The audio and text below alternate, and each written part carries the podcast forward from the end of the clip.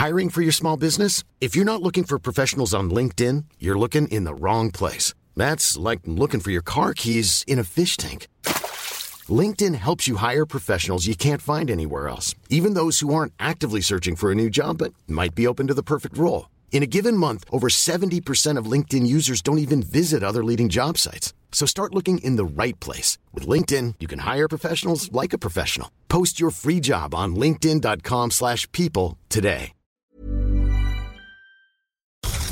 You're now rocking with the best. Welcome Please welcome, welcome all of you. to StarCast.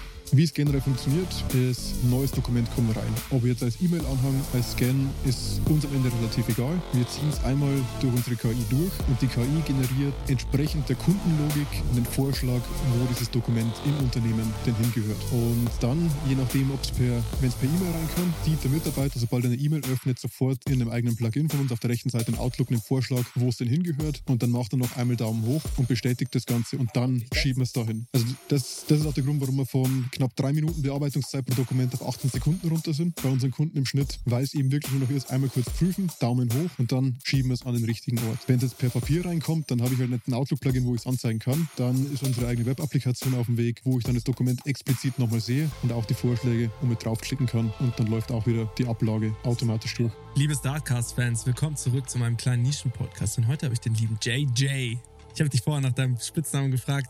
Jetzt wird er präsentiert. Den lieben JJ von Focused AI bei uns im äh, bei uns zu Hause. Ich wollte schon sagen im Studio, aber ich nehme wieder mal bei mir zu Hause auf. Also ähm, das zieht sich schon ganz gut durch. Schön, dass du da bist. Schön, dass du dich breitschlagen oder breitschlagen hast lassen, dich ähm, hier im, im Podcast sehen zu lassen. Du kommst auch von DDG. DDG war bei uns als äh, auch als Podcaster, lieber Alex, liebe Grüße gehen raus an dich, ähm, zu Gast und schön, dass du da bist. Und hast du mal ein bisschen Bock zu erzählen, was macht denn Focused AI? Was geil, es könnte alles sein, Meditations-App.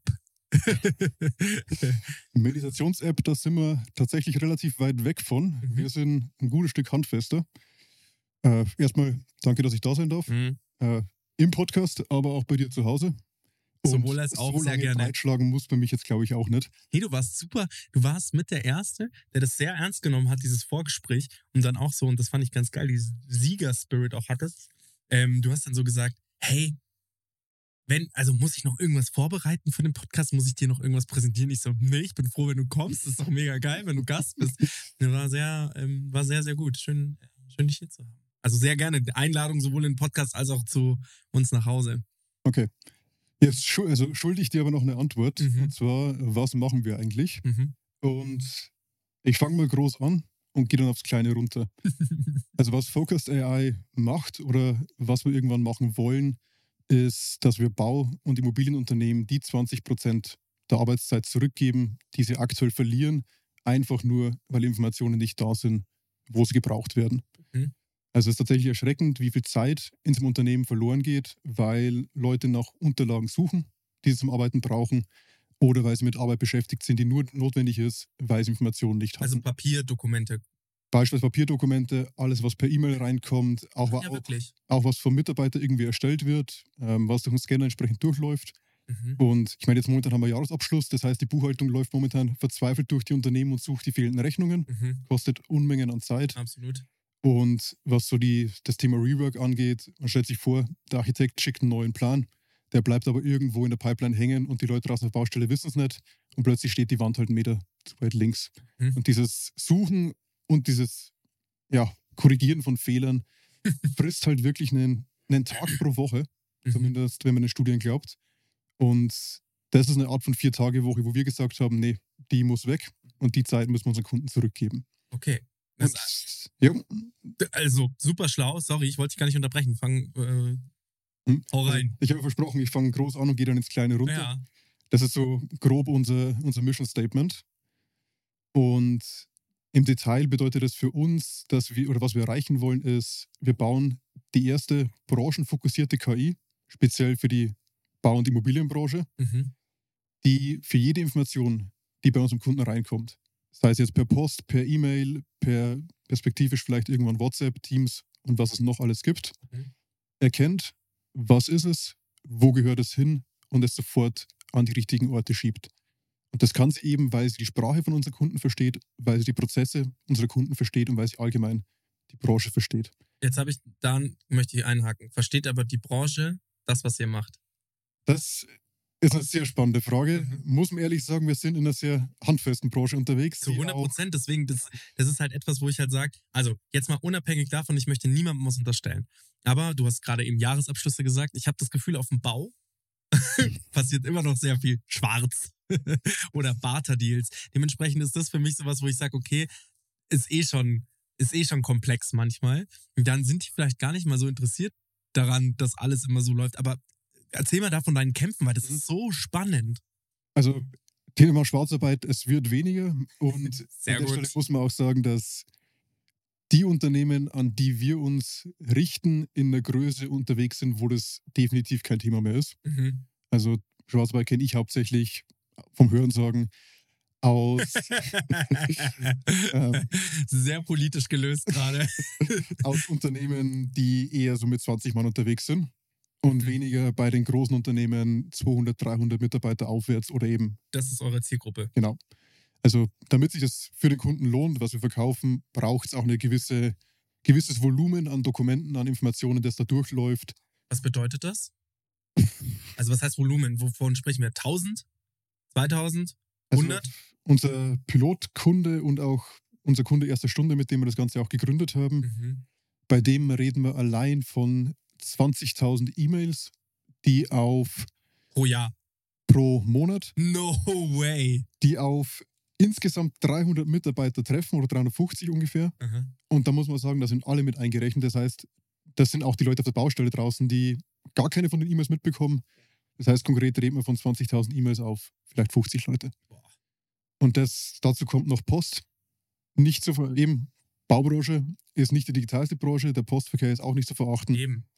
Da kommt Riesenzeug mit rein. Und wir haben auch vor kurzem mit einem großen Konzern aus Frankreich beziehungsweise mit dessen deutschen Ableger zusammengearbeitet, haben da mal die Umfrage rausgeschickt, wie viel Zeit verbringt ihr denn als Mitarbeiter damit, Dokumente abzulegen?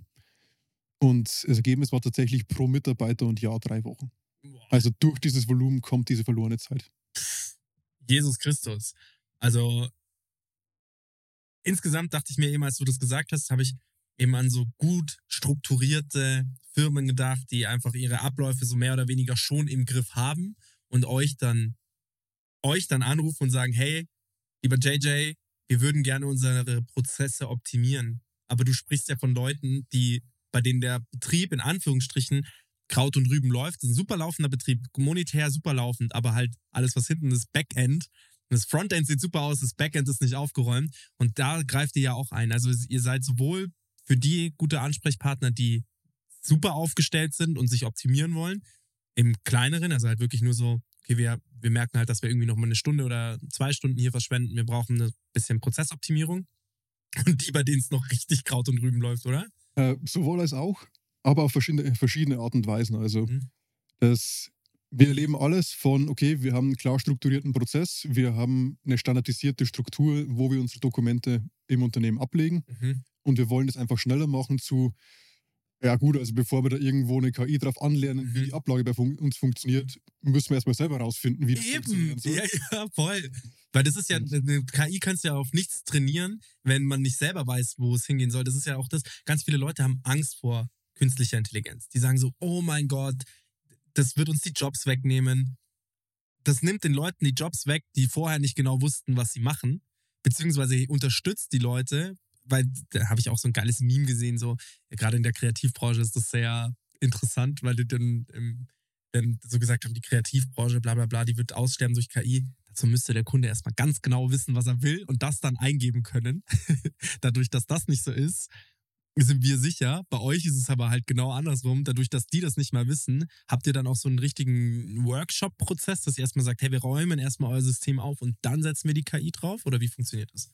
Können wir anbieten, wenn es notwendig ist. Ah ja. Ich muss sagen, momentan ist es mir lieber, wenn sie es vorab schon wissen, ähm, weil es dann für uns flotter geht, dass wir die Sachen machen können, die Spaß machen, Mhm. im Sinne von unsere Systeme anschließen Ja. und die KI auf die Straße zu bringen. Ja. Aber wir sehen natürlich, wir sammeln halt die Erfahrung, wie funktionieren in verschiedenen Unternehmen die Ablagestrukturen Mhm. und können natürlich durch die Erfahrung und das Wissen dann auch dem Kunden gegebenenfalls helfen, das auszustrukturieren und das zu finden. Mhm. Beziehungsweise, wenn man es ganz fancy machen wollen würde, könnte man auch andere Ansätze von KI draufsetzen, die erstmal selbst das strukturieren oder Vorschläge machen, was den Themencluster sind, wie man das Ganze gruppieren könnte. Ist aber eher ein Zusatzverdienst. Unser Geschäftsmodell an sich ist schon die KI selbst, die wir eben als Subscription verkaufen. Okay. Dann fangen wir jetzt mal so ein bisschen an. Wie kamst du drauf? Wie kamst du auf die Baubranche? Das ist eine, eine lange Kette von Zufällen. Ja, los Und geht's. Jetzt muss ich aufpassen, dass ich dann in 15 Minuten meinen Lebenslauf erzähle. Das hätte ich aber gerne. Okay, dann, dann machen wir das. Also, ich bin tatsächlich studierter Bauingenieur. Aha. Also, ich habe Hier in München, damals Bauingenieur noch in Regensburg. Also, auch hab, eine gute Uni. ich war an der Hochschule, kann ich zu der Uni nichts sagen. Ähm, So Hochschule, es ist vor allem eine Same, gute Stadt. same. Es ist eine sehr gute ja, Studentenstadt. kann tolle Stadt. absolut empfehlen. Und ich habe aber nicht nur Bauingenieurwesen studiert, sondern auch Wirtschaftsmathematik. Mhm. und bin dann 2017 so in die Richtung Data Science hieß damals noch, mittlerweile eben vor allem Thema Machine Learning und AI Wann reingestolpert. Wann? Ja. 2017 müsste es gewesen sein. Da gab es sozusagen schon die ersten Kurse in dem Bereich. Ich habe gefühlt, dass das jetzt erst seit den letzten zwei, drei Jahren so richtig floriert. Da gab es die ersten Geschichten. Also da bin ich über irgendeinen Artikel gestolpert, wo irgendein englisches, ich glaube Forbes oder so, Data Scientist als den sexiest Job of the 20th Century ausgerufen hat. Mhm. Und dann habe ich es mal irgendwie recherchiert und zwei, drei Bücher gekauft, irgendwie mal mich eingearbeitet und bin dann so ein bisschen in die Richtung Machine Learning mehr abgedriftet als Bau. Mhm. Was war eigentlich dein Plan? Was wolltest du eigentlich machen? Wo du dich eingeschrieben hast? Als du dich eingeschrieben hast? Ja. Wow, mein Deutsch. Wo du dich eingeschrieben hast. Respekt an mich. Als du dich eingeschrieben hattest, was war eigentlich dein Plan, was hinten rauskommen soll? Der Plan kam erst während dem Studium, muss man ehrlich sagen. Sehr gut. Ähm, das war eher so ein Ding, ja. Also bist Abi. du wirklich reingedrabi und dann hast du gesagt, okay, ähm, welch, was gibt's alles, was könnte mich interessieren? Ja. Also, was gibt's alles? Dann das nächste, überlegst natürlich, was du machen kannst. In Deutschland, jeder erzählt, der wird Ingenieur. Dann ging es eben in diese Ist Bank wirklich Richtung. so. Ähm, ich kann so ein bisschen aus dem Nähkästchen plaudern. Tut mir leid, wenn ich das mache. Und äh, liebe Zuhörer, tut mir leid, dass ich so viel Redeanteil habe, aber ich, mir macht es richtig Spaß mit dir. Ähm, meine Ex-Freundin, ihr neuer Freund, also so weit gehe ich jetzt schon, der neue Freund meiner Ex-Freundin. Ich tauche normalerweise nicht so in meine äh, Familiengefilde ab, aber unser gemeinsamer Sohn ähm, hat letzte Woche, also Sohn von meiner Ex-Freundin und ihr neuer Freund ist Ingenieur. So. Und das Witzige an dem Ganzen ist, er hat mir letzte Woche erklärt, dass er jetzt nicht mehr schneuzt, sondern die Nase hochzieht, weil das nämlich gesünder ist. Dann habe ich gesagt, das kann im Leben nicht sein. Und dann hat er doch, dann hat er gesagt, doch, der Christoph, der ist Ingenieur, der muss das wissen. Und dann habe ich mir gedacht, guck mal, wenn das sogar bei meinem Sohn angekommen ist und der ist sieben. also lieber Christoph, Grüße gehen raus an dich. Du bist ein ganz, ganz feiner Kerl und super Typ. Ähm, und Ingenieure wissen immer alles. Sorry, zurück zu dir. Aha. Okay. Ähm, wo waren wir? Genau. Du du, Ingenieur. du machst Abitur in Deutschland und fragst dich, was du machen willst, bist ein bisschen offen und jeder sagt dir, ja, dann werd halt Ingenieur, Mhm. weil das ist die sichere Bank in dem Land. Und so bin ich dann eben im Bauingenieurwesen gelandet, damals in Regensburg. Habe das entsprechend auch studiert, habe es auch zu Ende gemacht, habe während dem Studium mal gemerkt, okay, so perfekt passen tut es noch nicht. Und dann kam eben die Richtung nochmal mit Wirtschaftsmathematik. Mhm. Und dann gab es tatsächlich eine Zeit lang ziemlich eine Rolle Richtung Banking.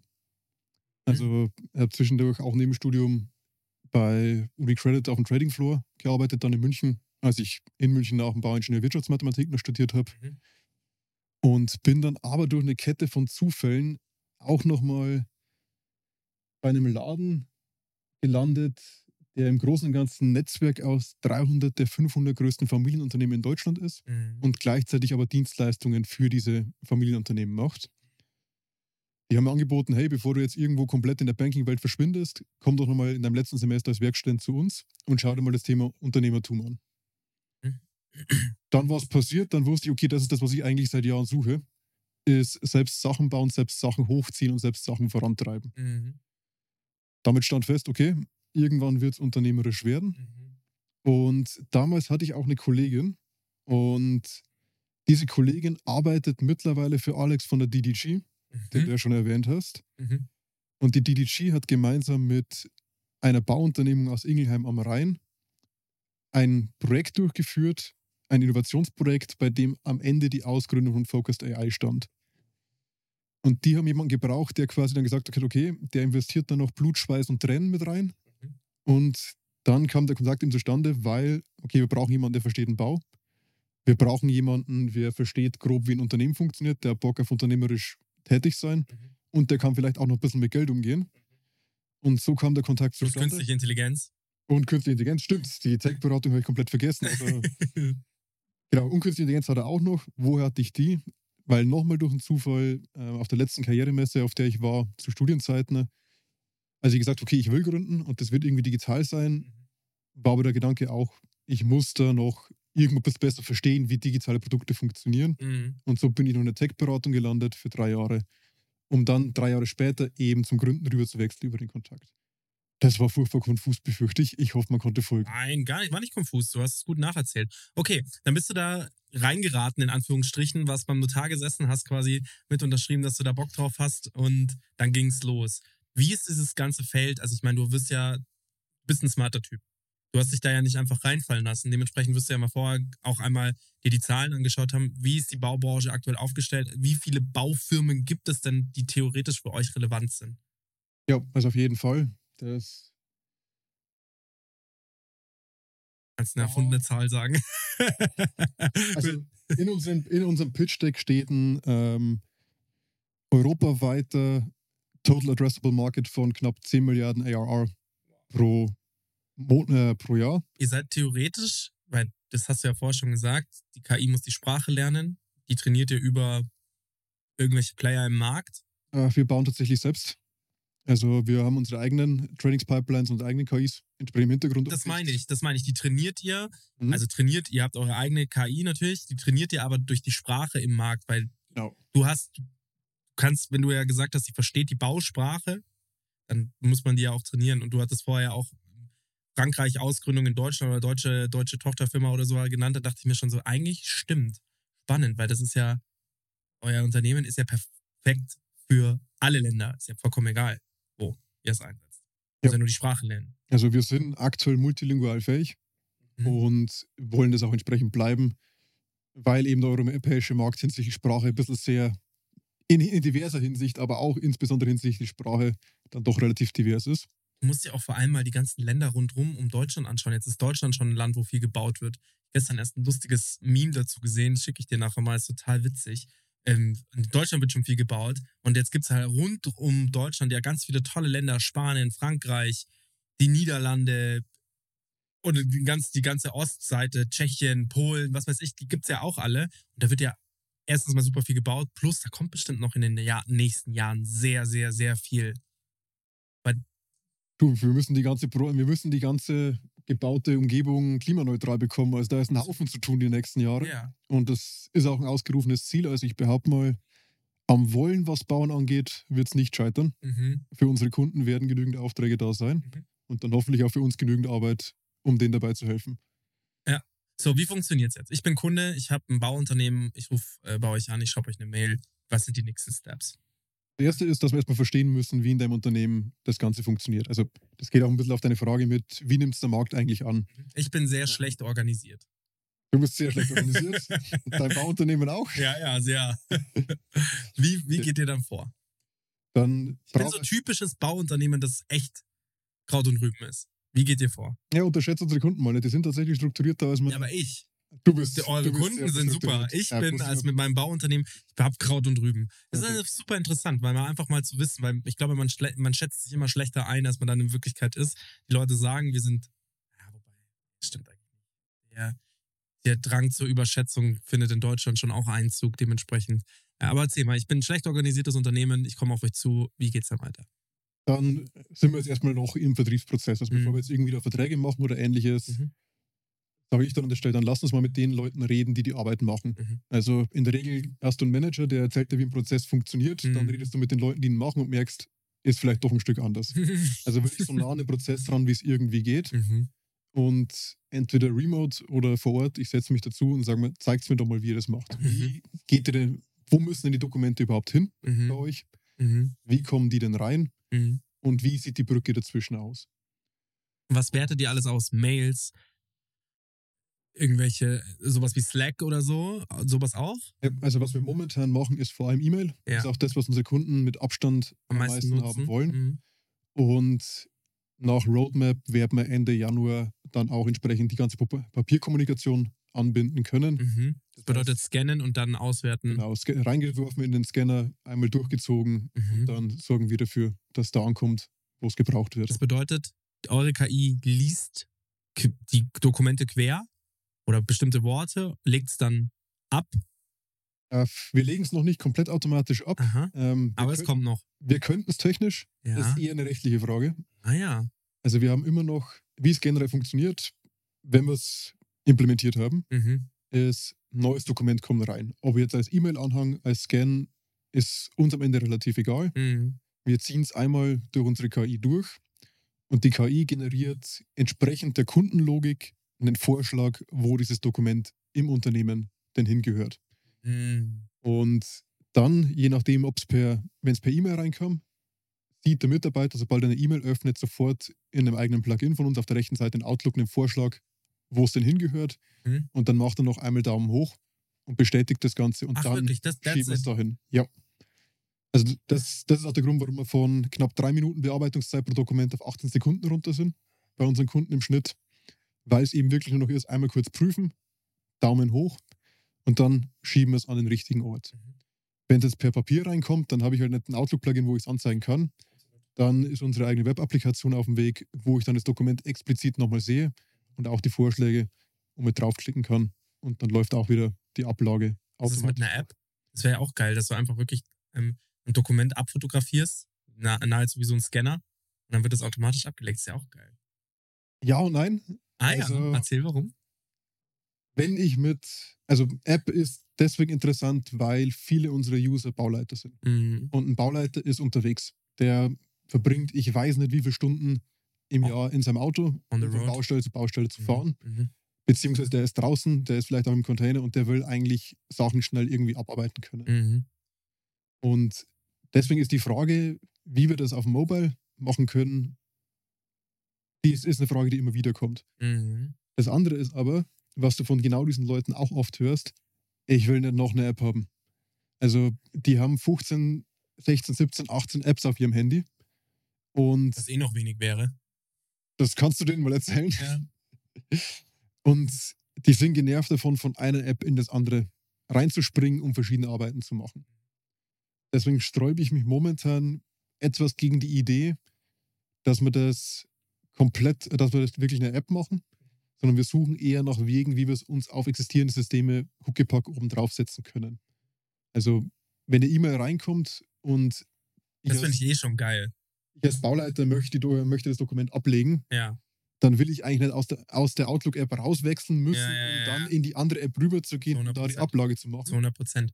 Ich meinte auch eher, die Applikation im Handy soll solche Prozesse wie Brief kommt rein.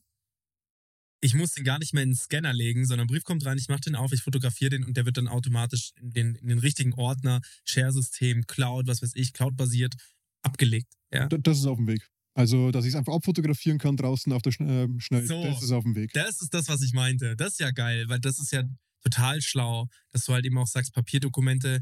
Also erstens mal da, dahingehend, klimaneutral werden wir nicht mehr, wenn wir weiterhin mit Papier so um, um, umeinander werfen.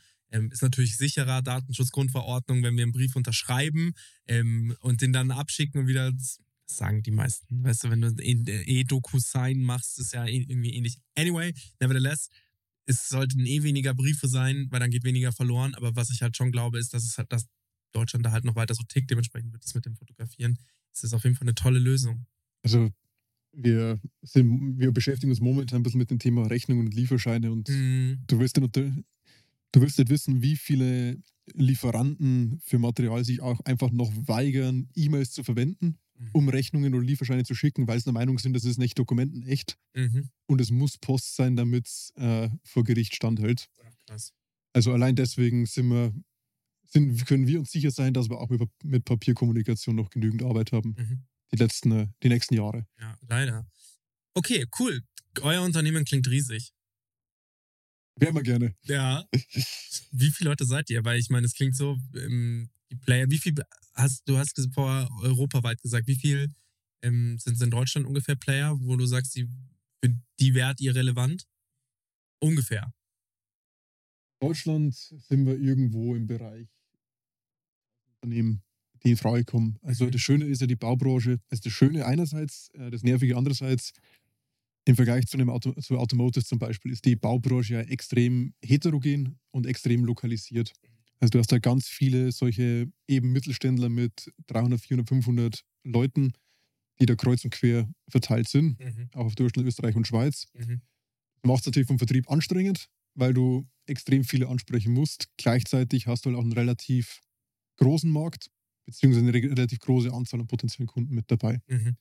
Ich müsste es nachschauen, aber Pi mal Daumen sind wir irgendwo im Bereich von 1000 Unternehmen. Ja, und selbst wenn es mehr oder weniger sind, vollkommen egal. Aber tausend Unternehmen, die ihr jetzt mal direkt ansprechen wollt, wie viele Leute seid ihr? Im Wie viele Leute bist du? Also ähm, im operativen Geschäft sind wir zu dritt.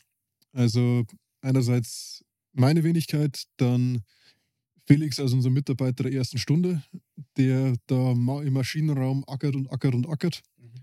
Und- CTO sozusagen. Ich sage, ich nenne den Chef Techie Ja. in der Regel. Und dann haben wir noch unseren Arier als Werkstätten, der seit kurzem mit dabei ist, den wir 20 Stunden die Woche mit an Bord haben. Ich hätte noch gern mehr, aber da steht das Arbeitsrecht so ein bisschen im Weg. Mhm. Außer jetzt Semesterferien, was jetzt der Fall ist. Jetzt ist das Semesterferien. Jetzt sind Semesterferien, jetzt kannst du ihn richtig buckeln lassen. Sind Wenn er Bock hat, natürlich. Nee, aber Semesterferien geht theoretisch mehr. Ja, aber es, ähm, aber ja, spannend. Also krass, dass ihr in Anführungsstrichen nur zu dritt seid. Wann habt ihr denn gegründet? losgelegt haben wir mit dem ganzen Spaß vor ein bisschen mehr als einem Jahr. Mhm. Also Happy Birthday. mein erster, danke dir, mein erster Tag war der 1. Oktober 22 und damit sind wir jetzt, gehen wir jetzt, sind wir mit Ende diesen Jahres bei 15 Monaten, seitdem wir wirklich da aktiv dran arbeiten. Wobei, ich habe vorhin schon erwähnt, also Alex war ja schon da von der DDG als Venture Builder. Es gab schon eine gewisse Vorarbeit, die gemacht wurde, bevor man mich dazu geholt hat. Wie, ja gut, aber es ein Unternehmen funktioniert oder eine Unternehmung, das sagt er natürlich auch, die richtigen Leute zu finden, ist sehr, sehr schwer. Eine Unternehmung und ein Unternehmen funktioniert, funktioniert nur gesund, wenn die richtigen Leute an den richtigen Stellen sitzen und richtig gefördert werden für die Zukunft. Gefordert und gefördert. Und das ist auch mein fester Standpunkt. Das hat er auch ganz deutlich gesagt. Das bedeutet dann im Umkehrschluss natürlich auch, wenn sie dich nicht hätten, gäbe es, hätten sie vielleicht jemand anderen, vielleicht aber auch nicht. Und dann gäbe es aber diese, dieses Unternehmen so auch nicht. So, das, das kannst du ja auch gerne mal so ein bisschen Lob abholen. Da bin ich mal an der Stelle so arrogant zu sagen, doch, dass, dass wir jetzt da sind, wo wir sind, das hat, hat einen Grund. Ja, eben, genau. Also darf man ruhig sein. Wir Deutschen sind viel zu wenig arrogant und ähm, sind viel zu wenig stolz für die Dinge, die wir tun. Seit wann seid ihr dann zu zweit? Wann kam Felix dazu? Er kam im Dezember damit dazu, als ich gemerkt habe, Ah, okay, letztes Jahr im Dezember. Also der ist jetzt wirklich ein Jahr dabei. genau, der hat jetzt knapp sein Jahr Wäre krass, wenn du jetzt gesagt hättest, nee, äh, vor 20 Tagen. okay. Äh, der ist, kam, kam im Dezember mit dazu Mhm. und dann waren wir relativ lange zu zweit unterwegs. Krass. Und dann eben jetzt seit kurzem den dritten mit dazu geholt und wir sind dabei, vier und fünf mit an Bord zu holen. Cool. Was sucht ihr? Frontend und Backend, Werkstätten aktuell Ja. vor allem. Ja. Äh, nächstes Jahr vermutlich noch jemand in Vollzeit. Wie können die sich melden? Auf focused-ai.tech finden Sie die Stellenausschreibungen. Alternativ mich auf LinkedIn einfach direkt anschreiben Sehr gut. und sagen, ich habe Bock. Ja. Und dann unterhalten wir uns mal, ob das passt. Ja, sehr gut. Und dann aber bitte Tempo machen. Wir sind in den, wir, wir sind bei manchen schon, schon relativ weit. Ja, Also sehr gut, aber ist ja vollkommen egal. Im Gespräch zu bleiben ist ja gar nicht schlecht, sich mal Ja. zu melden und so. So, ähm, jetzt mal zurückgesprungen zu den Kunden. Wie viele Kunden habt ihr denn aktuell schon? Ich meine, wie, wie viel schaffst du? Schläfst du? Hast du Wochenende? Hast du ein Privatleben? Also was das Thema Schlaf angeht, ähm, ich habe vor drei Wochen angefangen, mich zu verkabeln mit einer Apple Watch und ich, die auch meinen Schlaf trackt. Mhm. Und ich warte auf die Push-Benachrichtigung, wo das Ding sagt, Junge, was machst du da? Ja. Hör auf damit. Ja, du musst dich machst. hinlegen. Die Apple Watch sagt ja immer, du musst aufstehen. Das gibt's ja manchmal. Das hatte ich bei mir, deswegen hat, das hat mich richtig genervt. Bei dir sagt sie, du musst dich hinlegen. Also es hält sich in einem leistbaren Maß, was die Zeit angeht. Mhm. Was die Kunden angeht, wir haben eben, hatten diesen Luxus durch die Ausgründung aus einem Mhm. Bauunternehmen, dass unser erster Kunde ja von Anfang an War. mit an Bord war. Mhm. Hatte den großen Luxus, ich konnte sofort zu den Usern hingehen und sagen, hey, sag mir doch mal, was läuft gut, was läuft schlecht, Mhm. was müssen wir denn, wo müssen wir denn den Fokus drauf legen. Die Focus konnten- AI drauflegen. Genau. Das, der Fokus ist ein wiederkehrendes Thema. Ja, sehr gut. Ähm, und hab dann, also wir haben dann von den, hatten von Anfang an den Luxus, sofort Feedback zu haben und sofort eben direkt am User uns entwickeln zu können. Du hast ja auch vorher gesagt, die Baubranche ist heterogen. Sind die dann auch so untereinander, dass sie sagen, hey, hören sagen, pass mal auf, da gibt es eine gute, da gibt's eine gute Verbindung, gibt es eine gute App, da gibt es eine gute Anbindung, da gibt es ein gutes Programm, das wir benutzen können oder ihr benutzen solltet. Netzwerk ist ein Riesenthema. Ja. Also du kannst dich vertriebstechnisch natürlich totlaufen Ja. und Cold Calling ohne Ende und dann nach dem vierten, fünften Mal kommst du vielleicht mal an der Sekretärin vorbei, die dich da, die darauf geschult ist, dich abzublocken. Und das, Gegen, das wirklich das komplette Gegenprogramm ist eben, hey, ich kenne da jemanden, für den könnte spannend sein, lass mich mal eine E-Mail rausschicken von Geschäftsführer zu Geschäftsführer. Ich setze dich in CC und wenn es spannend klingt, dann setzt ihr euch mal zusammen. Also Erfolgsquote bei letzterem 100 Prozent. Zumindest, dass zum entsprechenden Gespräch kam. Mhm.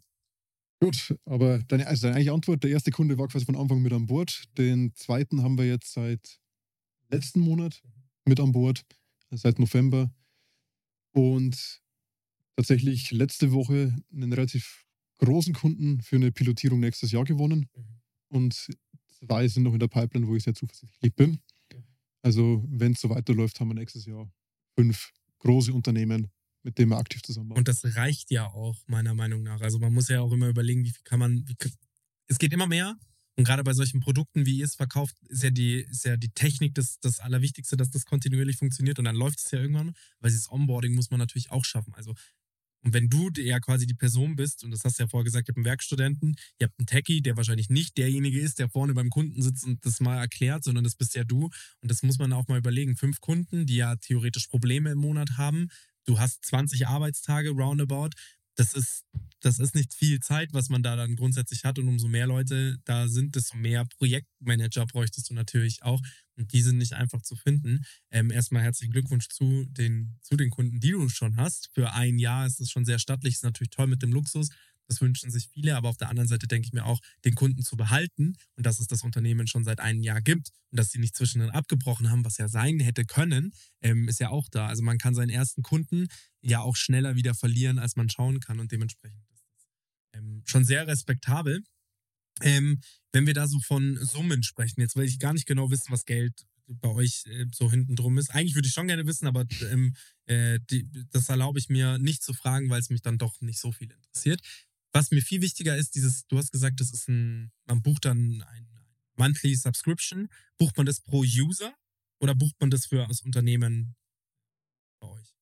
Das kommt ein wenig auf den Kunden drauf an. Mhm. Also unser Standard-Pricing-Modell ist gestaffelt nach Unternehmensgröße. Mhm. Also je größer du bist, desto mehr Geld wollen wir jeden Monat von dir haben für die Nutzung. Normal. Einfach weil je größer das Unternehmen, desto größer die Informationslast, die da vielleicht mit reinprasselt und damit auch umso höher die variablen Kosten bei uns, Mhm. weil eben auch je mehr die KI arbeitet, desto mehr Geld will der Cloud-Anbieter für uns, äh, von uns haben. Kannst du mal sagen, was das ist? Im kleinsten 600, im größten 1500, bei den... Das ist eh günstig.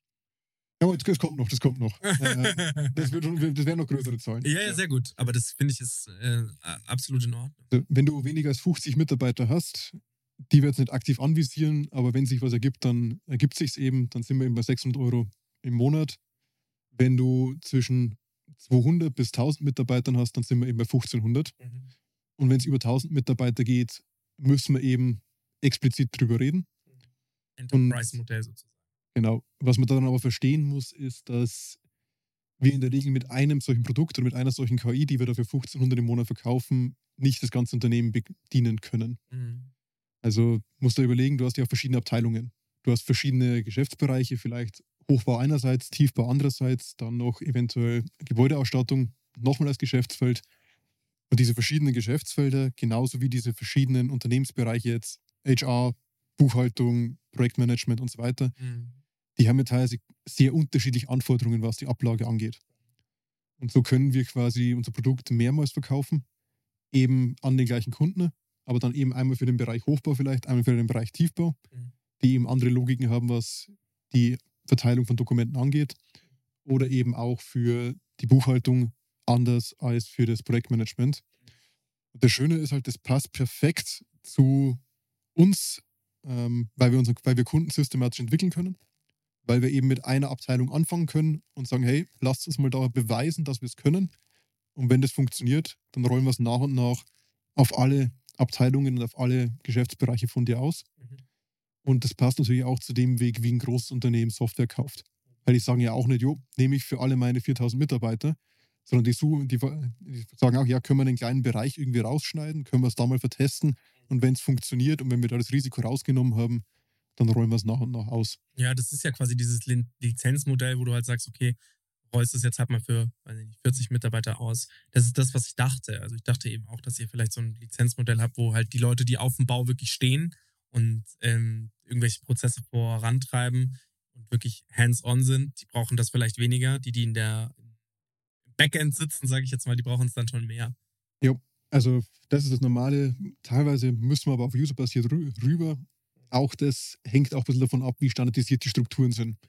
Also wenn du eben in deinem Unternehmen Kraut und Rüben fünf verschiedene Ablagestrukturen hast, Was nur mein Unternehmen ist. musst du, was dein Unternehmen ist, musst du fünf verschiedene KIs drauf trainieren und dann musst du fünfmal dafür zahlen. naja, Ah okay, verstanden. Wenn du aber wirklich das so perfekt hinbekommen hast, dass dein gesamtes Unternehmen Wie auf. oft kommt das vor? Wir haben es tatsächlich jetzt bei einem Schweizer Unternehmen, dass es dort so ist, Die Schweizer. die es hinbekommen, dass 4000 Mitarbeiter im Endeffekt auf den gleichen Strukturen arbeiten. Krass. Und da sind wir dann so, wenn wir sagen, okay, jetzt müssen wir aber ein User-Basiertes Pricing machen. Also, weil dann macht es keinen Sinn, einen Fixpreis für, vier- für 4000 User zu machen, Mhm. sondern dann müssen wir das entsprechend individuell verhandeln, wie es passt. Okay, cool. Also das ist, dass ihr, da, dass ihr das auch macht und ich glaube, das wird auch gut angenommen. Ihr seid in Anführungsstrichen ersten Jahr auf der Straße, dementsprechend müsst ein bisschen publik, mehr publik machen. Beim Thema Publik machen und Marketing, wie geht ihr das an? Weil das verbindet sich ja auch in deiner Person. Das machst ja auch du. Das macht momentan sehr viel ich, ja. Also konkret ist es so, wir, wir haben LinkedIn-Ads eine Zeit lang probiert, Mhm. aber da muss man sagen, unsere Branche ist auf LinkedIn jetzt noch nicht so aktiv, Eben. wie es die Kreativbranche zum Beispiel vielleicht wäre oder deine, ähm, so Leute, die in deiner Branche unterwegs sind. Ja, ja. Also das Feld ist irgendwann abgegrast und Das ist wirklich wahrscheinlich Kaltakquise, oder? Anrufen und äh, Kaltakquise läuft, aber das Beste ist Messen, Konferenzen und da am besten Bauma sozusagen. Bauma beziehungsweise Digitalbau äh, Construction Summit nächstes Jahr. Äh, wir waren auf der DataCon in Wien und konnten da irgendwie fünf Minuten vor, ich glaube, 150 Leuten aus der Branche pitchen. Und da kommt wirklich dann entsprechend noch viel rum, Mhm. weil du halt sehr dediziert deine Zielgruppe einmal im Raum hast. Mhm. Und dann hast du irgendwie ein paar Minuten Zeit, Mhm. um da mal einmal rauszusenden, was du machst. Und Das die Kontakte, die dann im Nachhinein rankommen. Ich scheine es hinzubekommen. Ja, ja, du kannst es gut. Also das glaube ich auch. Fünf Minuten ist ja für manche wenig, für manche sehr viel. Ähm, ich glaube, das ist für dich ausreichend Zeit, das um zu überzeugen. Ihr macht das meiner Meinung nach gut. Ich kann sehr wenig über die Branche sagen, nur mutmaßen und das tue ich ja auch. Ich mutmaße halt und ich kann mir halt so die Hürden gut vorstellen. Hättest du dir gedacht, dass das Gründen so ist? So wie es jetzt war im letzten Jahr. Ich muss zugeben, zu großen Teilen ja. Also, ich habe das ja Ganze ja relativ systematisch vorbereitet über Jahre. Also, eben, ich wusste 2018, dass es in die Richtung gehen wird Mhm. und habe mich dann irgendwann mal bewusst hingesetzt und gesagt, was muss ich ihn lernen dafür, muss, was muss ich ihn können. Mhm. Von eben Buchhaltung einerseits hin zu äh, Finanzplanung, andererseits auf der, ich sag mal, Geldseite hin zu den eher weicheren Sachen, was irgendwo Management angeht, was aber auch Themen wie Verkaufen angeht. Mhm. Und dadurch habe ich relativ viel quasi vorgearbeitet, auch wenn ich nicht gedacht hätte, dass das Gründen zu früh passieren wird. Mhm. Also der Plan war eigentlich eher so mit 37 und nicht mit äh, 30. Aber wenn sich's anbietet, dann bietet sich's halt an. Mhm. Und Großen und Ganzen kommt es schon an die Erwartung hin. In so Detailsachen ist dann schon relativ anders. Also was ich immer noch spannend finde, wir sind ein Tech-Startup, aber das kleinste Problem, das wir haben, ist Tech. Mhm. Also So, das ist Software, 50 Prozent eures Teams oder mehr sogar noch. okay, vielleicht hat es einen Grund, äh, warum Tech so wenig ein Problem ist. Der, und der Grund hat vielleicht einen Namen. Aber die ganzen Sachen, die außen rumkommen, Vertrieb, eben die Kontakte irgendwo bekommen, da entsprechend zu überzeugen, das ist nochmal eine ganz andere Herausforderung. Und Hat die DDG geholfen? die hat sicher mitgeholfen. Ja. Äh, die hilft gerade mit dem Sinn, dass ich, dass die der Grund sind, dass wir da sitzen. Ja, voll. Ja. Auch wenn ich jetzt nicht weiß, wie viele aus der Baubranche zuhören und da vielleicht auf mich zukommen werden. We'll Nachhinein. see. We will see. You never know. Gibt genug Leute, die bauen. Und manchmal ist ja auch so dieses umgekehrte Marketing. So nach dem Motto, dass wenn ich sage, ich baue, ich baue nicht selbst, ich suche mir einen Bau, möchte ich natürlich ein Unternehmen, das ihr Zeug im Griff hat. Und wenn das, diese E-Mail-Geschichten so laufen, dass mir geantwortet wird, ich antworte morgen, ich aber erst drei Tage später eine Antwort bekomme, dann gehe ich nicht zu dem. So. Und sobald man, und das ist, glaube ich, auch die Zukunft des Bauens, wir werden alle digitaler und dementsprechend wünscht man sich natürlich auch eine, eine digitale Baubranche. Man wünscht sich beispielsweise, ich zum Beispiel, wünsche, fände ich richtig geil, wenn ich so wie so ein digitales Protokoll hätte. So, ey, ich habe eine Baustelle, aber ich kann ja nicht jeden Tag dahin fahren. Und ich hätte gerne so ein digitales Protokoll, wo mir angezeigt wird, das und das und das und das wurde heute gemacht. Die und die ähm, äh, ähm, Dokumente werden mir rübergeschickt, die werden bei mir, bei mir privat abgelegt. Bei Focus AI ist ja jetzt erstmal nur für die Baubranche, also intern, also B2B. Ja, aber es kann ja auch mal irgendwann mal so eine B2C-Plattform sein. Du einen Job als Produktmanager? nee, ich bin ganz gut aufgehoben, aber ich kann gerne mit dir solche Sachen durchspinnen, weil ich finde das ein, fände das super spannend, ja, also dass du halt so eine Ausbindung davon hast. Ähm, könnte man irgendwann mal überlegen, das Ganze dann noch größer zu treten. Was es ja dann den Kundenstamm noch größer macht, weil es gibt so viele Baustellen. Wenn wir jetzt dann ein Haus bauen wollen, das wollen wir, das planen wir, dementsprechend sagen wir halt auch, das muss halt mit Leuten passieren, die ihren Laden im Griff haben, wo ich eben genau nicht dieses Thema haben will, die Mauer ist einen Meter zu weit links oder nach rechts ähm, gesetzt. So. Ich nehme die Idee mit. Sehr Also, gut. Ich kann es dir jetzt nicht versprechen. Also, ich weiß nicht, was deine, deine Zeitplanung ist, was das Hausbauen angeht, Ja. aber könnte eine Zeit lang dauern, dass sich das im Backlog nach oben kämpft, aber ich nehme es mal mit. Also, wenn das kommt, dann hätte ich gerne bei euch in den, in den Copyrights so ein Danke an Max. Das, wär, das würde mich sehr freuen, wenn das mal, wenn das mal vorkäme. Okay, zurückgesprungen zu euch, äh, das Unternehmen. Finde ich mega spannend alles. Wie ist das mit der, wir haben auch immer so ein bisschen Podcast die Frage, so Finanzierungsrunde, Bootstrapped oder nicht, hast du ja schon erklärt. DDG ist ja ein, wie, wie nennt man es, ein ähm, Venture Builder. So, ha, ich habe es wieder rausgefunden, lieber Alex, sorry, dass ich so lange gebraucht habe. Ein Venture Builder. Ähm, wie war das da mit der, mit der, der Startfinanzierung? Wie ist das gelaufen? Auch da haben wir wieder eine gewisse Luxussituation, weil wir eben diese Ausgründung sind aus dem Projekt gemeinsam von einem Venture Builder Mhm. mit einem Bauunternehmen, Mhm. dass wir eben bisher und voraussichtlich auch zukünftig durch diese Bauunternehmung finanziert sind Cool. und dass die uns die finanzielle Rückendeckung gibt, die wir dafür brauchen. Mega. Und gerade momentan, glaube ich, ist das eine relativ luxuriöse Situation, um die uns viele Startups Beneiden. wahrscheinlich Ja, beneiden. zu 100 Prozent. An dem Mittelstand so nah dran zu sein, dass es ganz viele Leute machen, also Freunde von mir, die auch im, in, einen ähnlichen Ansatz hatten wie ihr. So, d- da ging es aber eher um Prozessoptimierung im Verkauf. Das bedeutet, eine Bestellung wird gescannt, eine Mail kommt rein, eine Bestellung wird gescannt und das wird quasi schon im, im, in die wichtigsten Parameter gehighlightet und ein, auf eine Excel-Sheet geknallt, sodass die Person die Mail noch nicht mehr lesen muss und eben auch die Sprache so trainiert wird. Also es ist ein ganz spitz, spitzen Startup. Lieber Lukas, Grüße gehen raus an dich. Und er sagt halt auch, die, der Mittelstand ist komplex.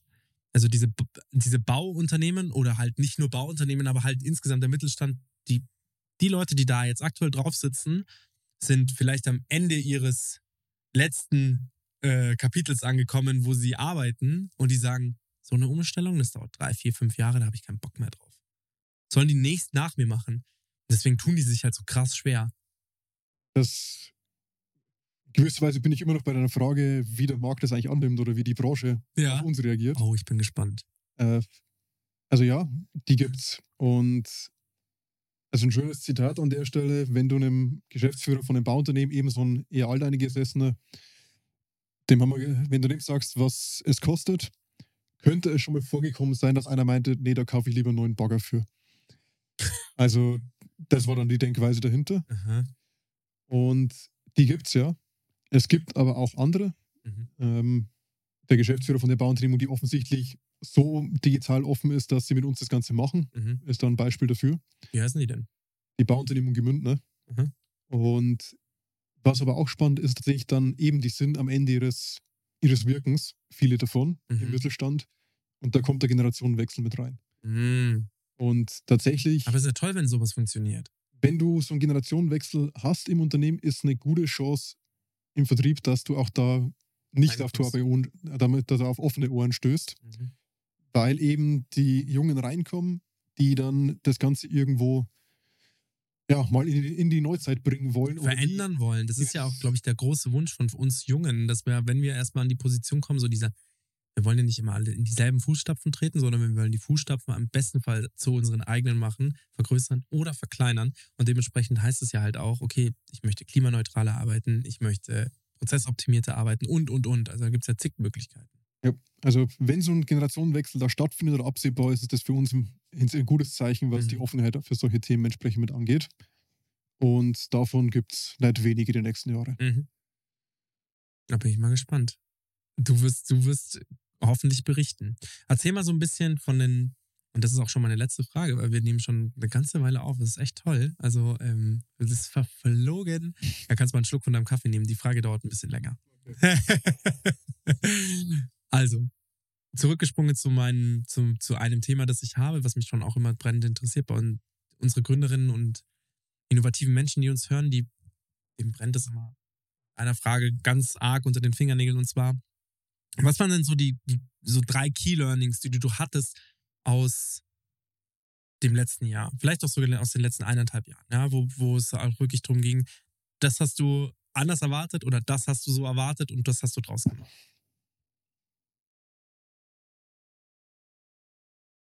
Willst du, du persönlich, äh, auf persönlicher sowohl Ebene als auch. oder auf, auf ich sag mal, Business-Ebene? Beides, sowohl als auch.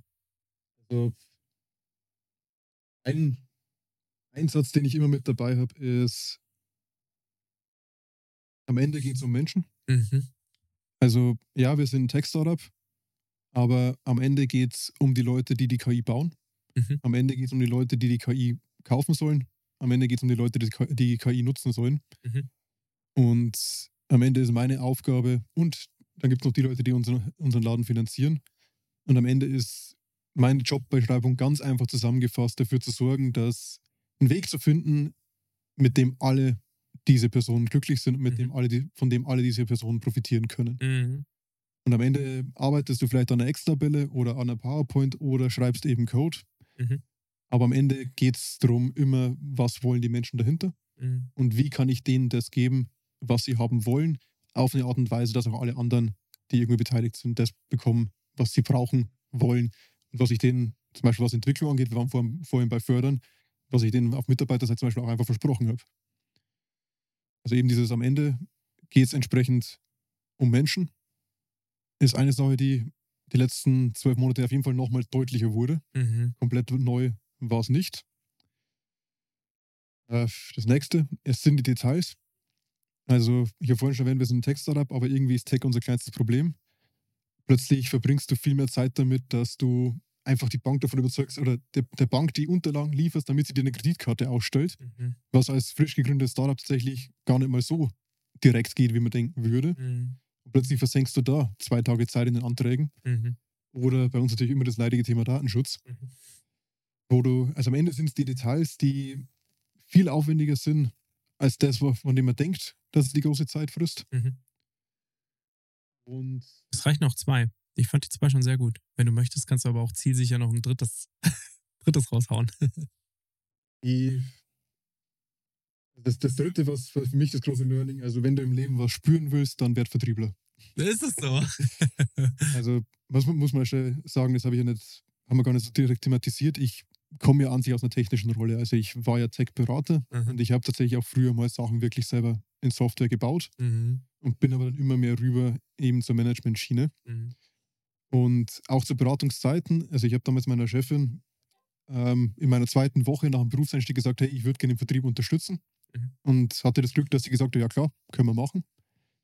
Und hat damit schon prinzipiell meine Vertriebserfahrung, aber immer so, als die Leute vom Vertrieb das Ganze schon erstmal grund, äh, grundlegend die Basis gelegt hatten. Und wenn du jetzt aber da quasi das mal komplett selbst machen musst, von null auf, dann ist das schon ein ziemliches High, wenn der Kunde sagt, ja, passt, machen wir so.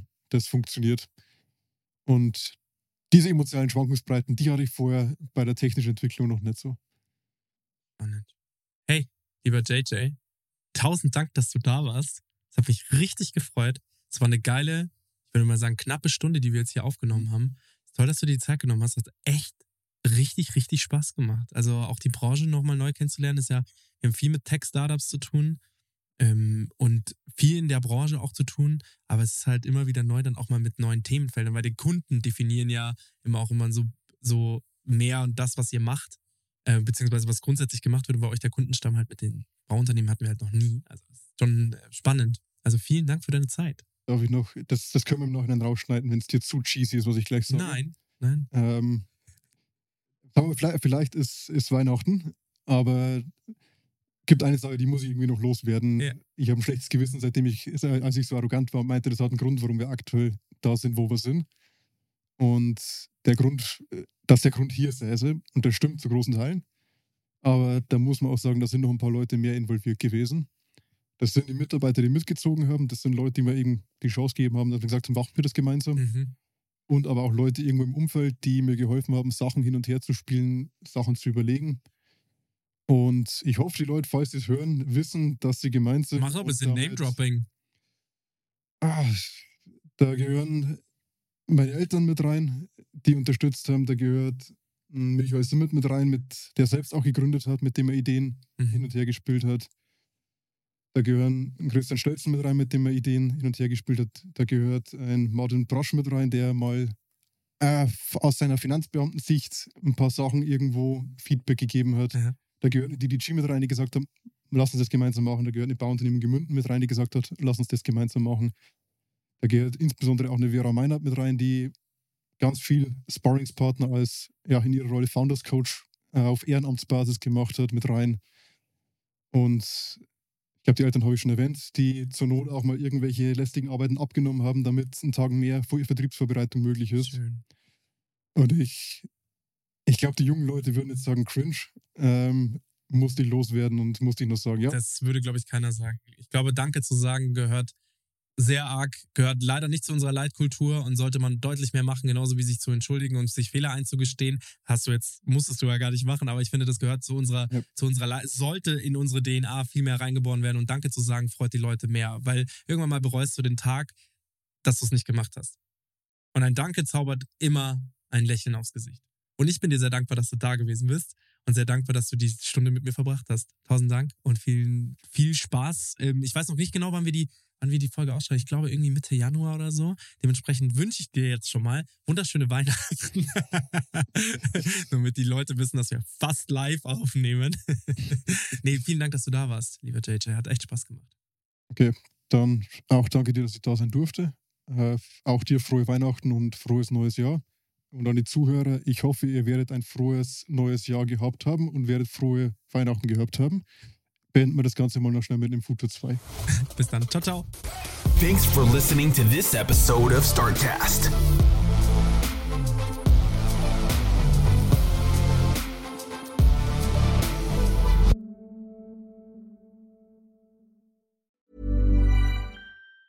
Hey, it's Danny Pellegrino from Everything Iconic.